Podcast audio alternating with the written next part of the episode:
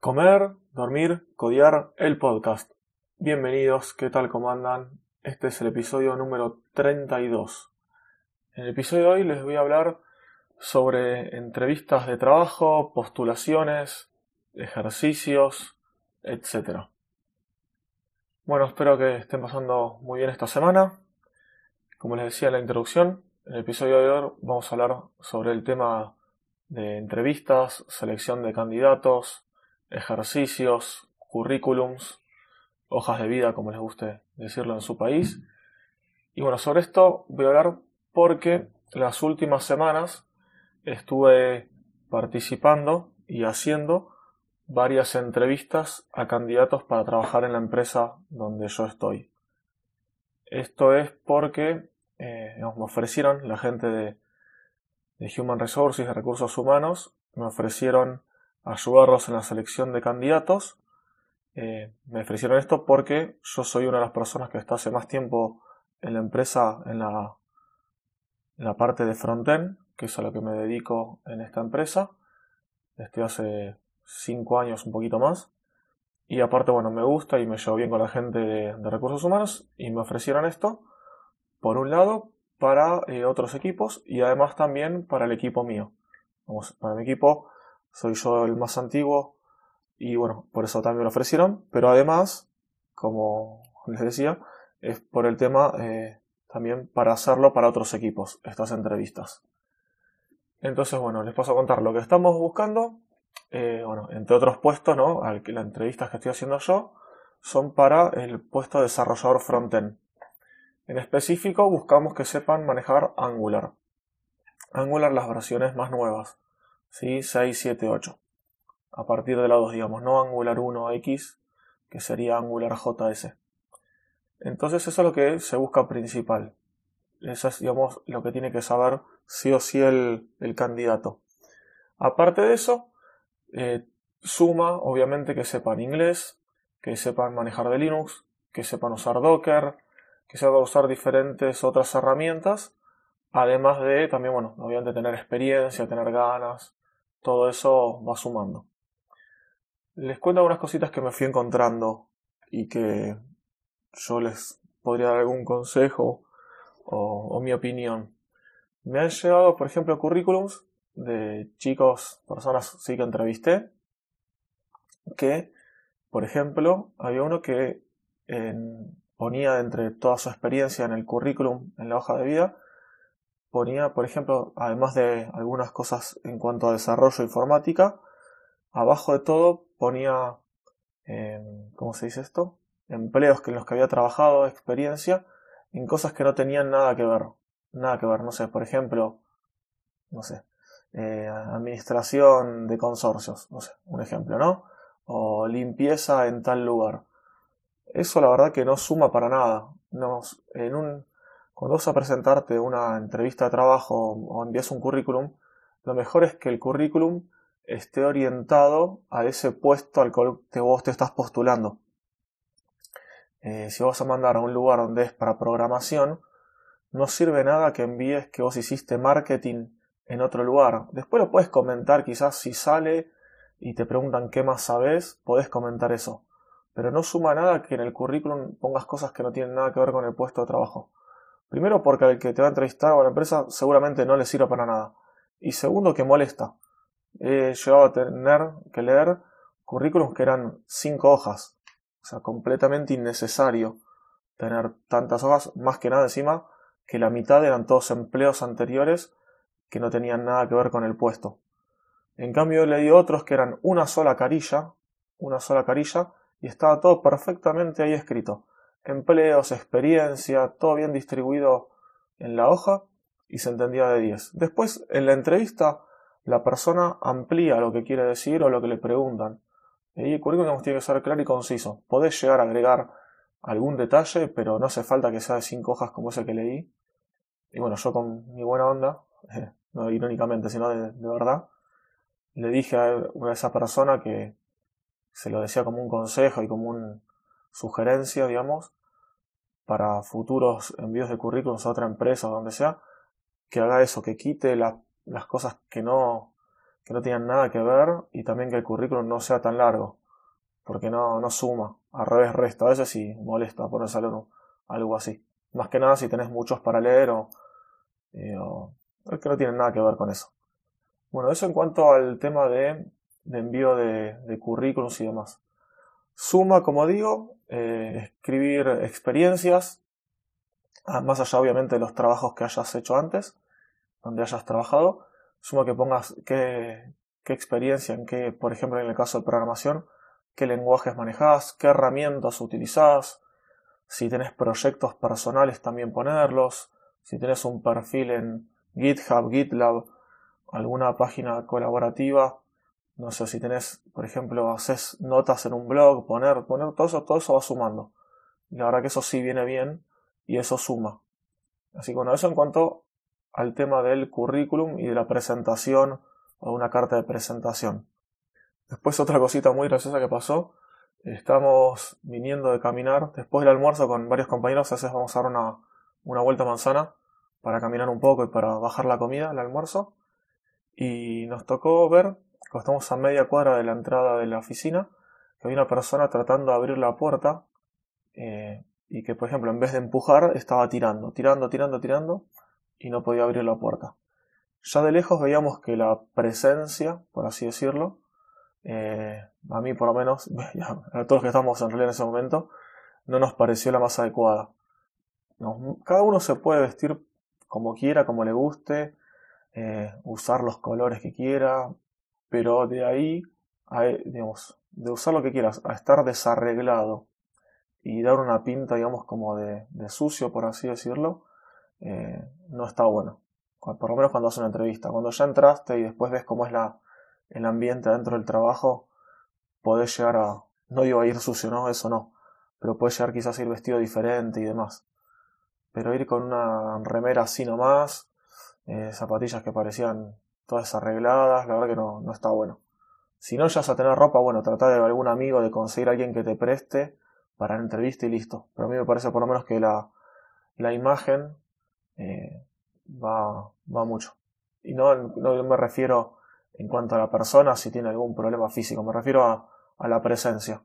¿sí? Vos podés tener el, puede ser un hombre con pelo largo eh, una mujer con pelo corto, pelado, como sea, pero la imagen, o sea, la ropa tiene que estar arreglada, no puedes ir, por ejemplo, con una camisa toda arrugada, con una remera toda arrugada, con un pantalón eh, todo roto, esas cosas, no, por lo menos a mí, me, tiran bastante bajo. Más allá después de que esta persona en la entrevista también hizo agua por todos lados y, le, fue bastante mal en cuanto a conocimientos, no, demostró saber casi nada de lo que necesitábamos pero bueno, ya igual había restado muchísimo con la presencia y nos habíamos reído mucho cómo quería abrir la puerta para el otro lado y, y no la pudo abrir hasta que nosotros caminamos esa media cuadra y le abrimos la puerta. Eh, bueno, además de esto, que recordé y me pareció mm, gracioso y además para resaltar, eh, hay un temita que es después, bueno, el tema de durante la entrevista. Eh, a mí me gusta que el candidato trate de no estar nerviosos, seguramente van a estar la mayoría, pero tratar de no estar cohibido, no estar inhibido, no sé, de no estar, no, no sé cuál es la palabra correcta, de no estar muy retraído, digamos, cuando eh, estás hablando, te preguntan. puedes estar nervioso, pero si yo te pregunto, o a ver, contame algo, trata de explayarte un poco y de contar lo que sea, ya sea de lo que sabes hacer, de empleos anteriores, tu experiencia, lo que fuiste haciendo, si tenés proyectos. Eso sí, ahí va sumando. En una entrevista podés explayarte y ahí es donde tenés que contar bien qué es lo que hiciste, qué es lo que haces, qué es lo que te gusta. El currículum es una breve introducción, digamos, para que te puedan llamar. Y ahí, bueno, saber lo que sabes. Y ya cuando estás en entrevista técnica o en entrevista con recursos humanos, ahí sí puedes explayarte e ir hablando y contando eh, todo lo que quieras. Y también algo importante es que el entrevistado, digamos el postulante, haga preguntas. Eso también está bueno. Primero, para demostrar interés. Segundo, para sacarse todas las dudas que tenga. Eh, en mi empresa es una empresa que no es tan conocida a nivel de, de personas, por así decirlo, de usuarios o de clientes o de personas finales. Es más conocida por empresas. Sí, pues un, hacemos un sistema, un software, servicios que lo usan las empresas eh, y el usuario final nunca se entera de eso. Entonces, eh, muchísimas personas no lo conocen. Entonces, bueno, lo importante es cuando vienen estas, estas personas a las entrevistas, yo les digo, si no los conocen, bueno, les cuento bien de qué se trata la empresa, qué es lo que hacemos y que cualquier otra duda que nos pregunten, porque ahí es donde tienen que sacarse todas las dudas para después saber si les gusta, les gustaría trabajar con nosotros o no. Bueno, además de eso, eh, una, última cosita es que lo que hicimos fue además de, hay varias maneras de hacer entrevistas, eh, de conseguir gente, por así decirlo. Perdón, perdón que ladró el perro. Les decía que hay varias maneras, eh, hay muchas empresas que quizás te hacen 10 entrevistas, que hacen 80 ejercicios, te pasan por un montón de personas, eh, te hacen quizás un examen cuando estás ahí personalmente, o ya sea, si no personalmente estás en, por ejemplo, por Skype o por Hangout, de manera de call conference o de videoconference, ahí te pueden llegar a empezar a hacer preguntas técnicas o un examen técnico tipo en vivo. Eh, esto para cualquier, cualquier puesto, ¿no? Me refiero. Y la verdad que eso a mí por lo menos es algo que no me gusta, que me incomoda y que quizás te pone nervioso. Y así tampoco es como se trabaja en la realidad. O sea, normalmente en la realidad vos tenés, un, ponemos en esta parte de programación, tenés posibilidad, por ejemplo, de buscar en algún lugar si algo no te acordás. Es seguro, segurísimo que nadie se acuerda el 100% de todo. Por eso existe Stack Overflow, existe Google. Y, y bueno, entonces, como les decía, eso es algo que a mí no me gusta. No me gusta cuando me hacen, si yo voy a alguna empresa, a alguna entrevista y, y me hacen eso. Es algo que me molesta bastante. También que te hagan muchísimas entrevistas, más que nada cuando son todas iguales y todos te preguntan lo mismo. Molesta un montón. Entonces el proceso que tenemos acá, por lo menos por el momento, y que está funcionando, y que yo me siento cómodo para participar, es eh, hay siempre una entrevista telefónica primero, eh, que le hace, es una entrevista media rápida que hace de recursos humanos para ver más o menos el perfil de la persona y, de qué se trata y conocer un poquito. Luego, si va a ser para un puesto en las oficinas o es de Buenos Aires en la persona, por ejemplo, eh, hacemos una entrevista personal con recursos humanos y algún referente técnico, en este caso, por ejemplo, yo. Esto es un poco técnico, un poco también de, como se dice, habilidades blandas, de soft skills. La gente de recursos humanos hace esas preguntas, digamos, de, personalidad, por así decirlo, de, bueno, de ver del trato con la gente, todo eso. La parte más humana. Y yo hago algunas preguntas técnicas, pero no tipo examen técnico, sino más o menos para saber qué es lo que maneja. Si manejas esto, no manejas esto, qué hiciste, cómo encaraste tal proyecto, todas cosas reales, digamos. Nada eh, a fondo digamos, de, bajo nivel, por así decirlo, de, código. Después sí, después de esto, si acá sí nos pareció bien, ah, algo que aclarar, cuando hace la entrevista de recursos humanos tiene un pequeño examen tipo verdadero o falso para saber más o menos si la persona es, es técnico, pero es muy liviano. Como por ejemplo, no sé, es lo mismo hacer un if eh, que un for, no sé, algo así, no, no es eso, pero un ejemplo como para que sepan eh, la, complejidad, ¿no? Como pasar si tiene una mínima idea nada más. Y que si no tiene esa mínima idea ni siquiera pase a la siguiente entrevista técnica. Bueno, entonces, después de esta entrevista técnica que les decía y, y de habilidades blandas con recursos humanos, ahí sí ya nos pareció bien a, las a los dos, digamos, a las dos partes, a la parte técnica como la parte personal de recursos humanos, ahí organizamos eh, que yo le envío un ejercicio, un ejercicio técnico, ahí sí es algo técnico, eh, y no, es, eh, no son preguntas, sino que ya es un ejercicio práctico. Por ejemplo, ahora tenemos uno que es, no sé, hacer una página que tenga un menú, que el menú tenga tres opciones, cada una de esas opciones son diferentes páginas o componentes en, en Angular sería, esto está por Angular como les dije al principio, y bueno, cada uno de esos componentes tiene que tener diferentes cosas que hace, ¿no? Diferentes inputs, tablas, no sé, llamadas a una API externa, bueno, varias cositas que son simples, se hacen en una hora, dos horas como muchísimo. Te puede llevar un día como mucho si no sabes nada de Angular. Y no sabes nada de Angular, seas, no sé, Angular 1, por ejemplo, y lo que haces en Angular lo aprendes y lo haces ahí en un día como mucho. Entonces esto es algo como para saber si tiene algo de idea, si no tiene idea el candidato, y aparte lo puede hacer tranquilo en su casa, pues se lo enviamos por correo para que lo haga y listo. Y cuando lo envía el código, ahí eh, vemos cómo está. Vemos cómo está desarrollado, eh, cómo escribió el código, si tiene, no sé, un pequeño readme de cómo ejecutarlo, eh, qué cosas envía, qué no envía en el código. Eh, por ejemplo, si lo sube a GitHub y nos comparte el repositorio, o si nos envía un zip por mail. Bueno, todo eso va influyendo y va, cambiando. Entonces, bueno, con eso ahí vemos más o menos el nivel de la persona, además de lo que hayamos intuido o hablado en la entrevista, en las entrevistas anteriores.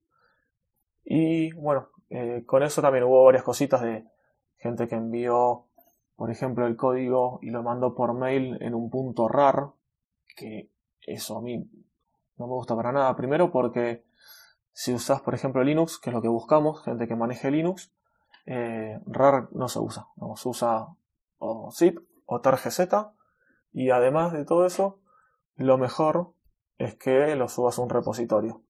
Entonces ahí también ya se, nota que sabes de, eh, por ejemplo, manejar, manejar Git, ¿no? También está la opción de si mandas el código ya compilado o envías el código, el código fuente, si subís la carpeta, por ejemplo, Node Modules, que no hay que subirla, que eso tiene que estar en el git ignore. Bueno, también si tienen el git ignore eh, bien configurado, si no lo tienen. Bueno, todo eso va sumando y restando. Así que bueno, con eso ya después, como les digo, si está todo bien, ahí listo, ahí ya se continúa, yo le paso el informe, que bueno, eso también la gente de recursos humanos te, nos envía a los que hacemos entrevistas un pequeño formulario para realizar un informe y ya con eso ellos ven cómo siguen las propuestas salariales, beneficios y demás y ahí se ve si el candidato ingresa o no. Y bueno, eso es más o menos para contaros un poquito de cómo lo hacemos, eh, cómo vamos cambiando. En un principio había más entrevistas técnicas que, como les digo, eran, no eran muy necesarias. Ah, y algo, algo que me olvidé, para que me acordaba, es que hay veces que eh, si tenemos una pequeña duda, hay una siguiente entrevista, ya estas de manera solamente eh, por videoconferencia, que ahí está incluido mi líder, yo y la persona que está encargada de recursos humanos. Y esa es una última entrevista como para que él lo, lo vea, eh, se fije qué onda, si le gusta, no le gusta, si tiene alguna duda. Y también para que la persona en esta última entrevista se saque los últimos, las últimas dudas que tenga sobre nosotros.